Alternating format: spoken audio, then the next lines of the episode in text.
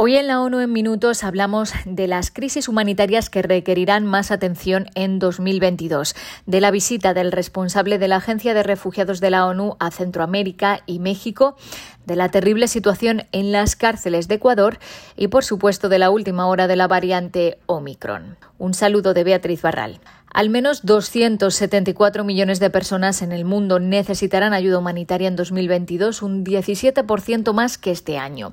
La Oficina de Coordinación de la Ayuda Humanitaria de la ONU estima que necesitará 41.000 millones de dólares, una cifra récord, para llegar a 183 millones de las personas más afectadas. The drivers of need are ones which are familiar to all of us.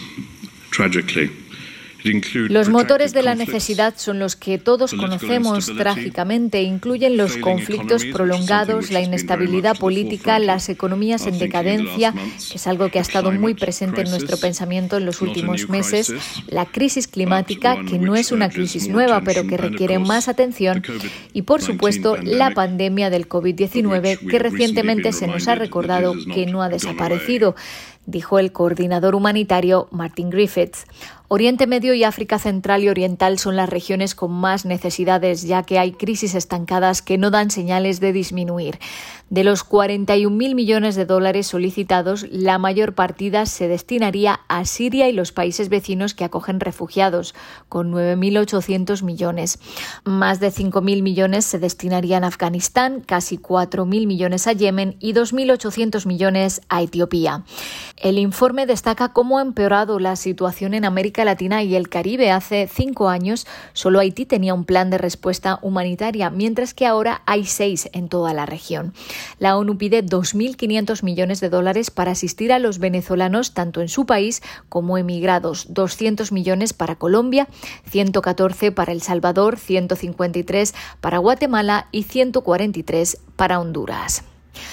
El alto comisionado para los refugiados, Filippo Grandi, ha concluido una visita de 10 días a México, El Salvador y Guatemala con un llamamiento a favor de un mecanismo regional para atender a los migrantes y solicitantes de asilo. En lugar de levantar muros para contener a la gente, tenemos que estabilizar a los que se desplazan, creando las condiciones necesarias para que no tengan que marcharse y los que tengan que irse encuentren lo que necesitan más cerca de casa, explicó Filippo Grandi. La pobreza, la inseguridad, los estragos de la pandemia y los efectos del cambio climático han desencadenado el desplazamiento de casi un millón de personas en México y Centroamérica. Además, los migrantes y solicitantes de asilo procedentes de Sudamérica y del Caribe transitan cada vez más por Centroamérica. Este año más de 100.000 hombres, mujeres y niños han cruzado de Colombia a Panamá a través del paso del Darién, mientras que durante los primeros seis meses de 2021 México recibió el tercer mayor número de solicitudes de asilo en el mundo. Dos organismos de la ONU encargados de la lucha contra la tortura expresaron su alarma por la violencia que se está produciendo en las cárceles de Ecuador. En lo que va de año han muerto unas 300 personas dentro de las cárceles durante violentos motines entre bandas rivales. En dos incidentes recientes, unos 200 detenidos perdieron la vida en feroces enfrentamientos en la penitenciaría literal, la mayor cárcel de Ecuador en Guayaquil. Ecuador tiene la obligación de garantizar la seguridad dentro de sus prisiones, proporcionando una formación adecuada a un número suficiente de funcionarios y desarrollando estrategias para reducir la violencia entre los reclusos, declaró el presidente del Comité contra la Tortura.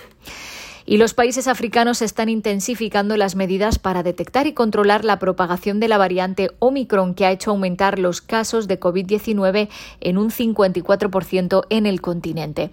Sudáfrica y Botsuana acumulan el 62% de los casos de Omicron, informó este jueves la Organización Mundial de la Salud. Sudáfrica registró un aumento del 311% de nuevos casos de COVID en la última semana. Los casos en Gauteng, la provincia más poblada del país, han subido un 300 175%. Allí los ingresos han crecido un 4,2% y las muertes relacionadas con COVID-19 casi un 29% respecto a los siete días anteriores. Sudáfrica y Botsuana han reportado 172 y 19 casos de Omicron respectivamente. Nigeria tres casos y Ghana un número indeterminado. A nivel mundial, más de 20 países han registrado casos de la nueva variante. La detección y notificación oportuna por Botswana y Sudáfrica ha hecho que el mundo gane tiempo, dijo la directora general de la OMS para África, Mashidiso Moeti. Hasta aquí las noticias más destacadas de las Naciones Unidas.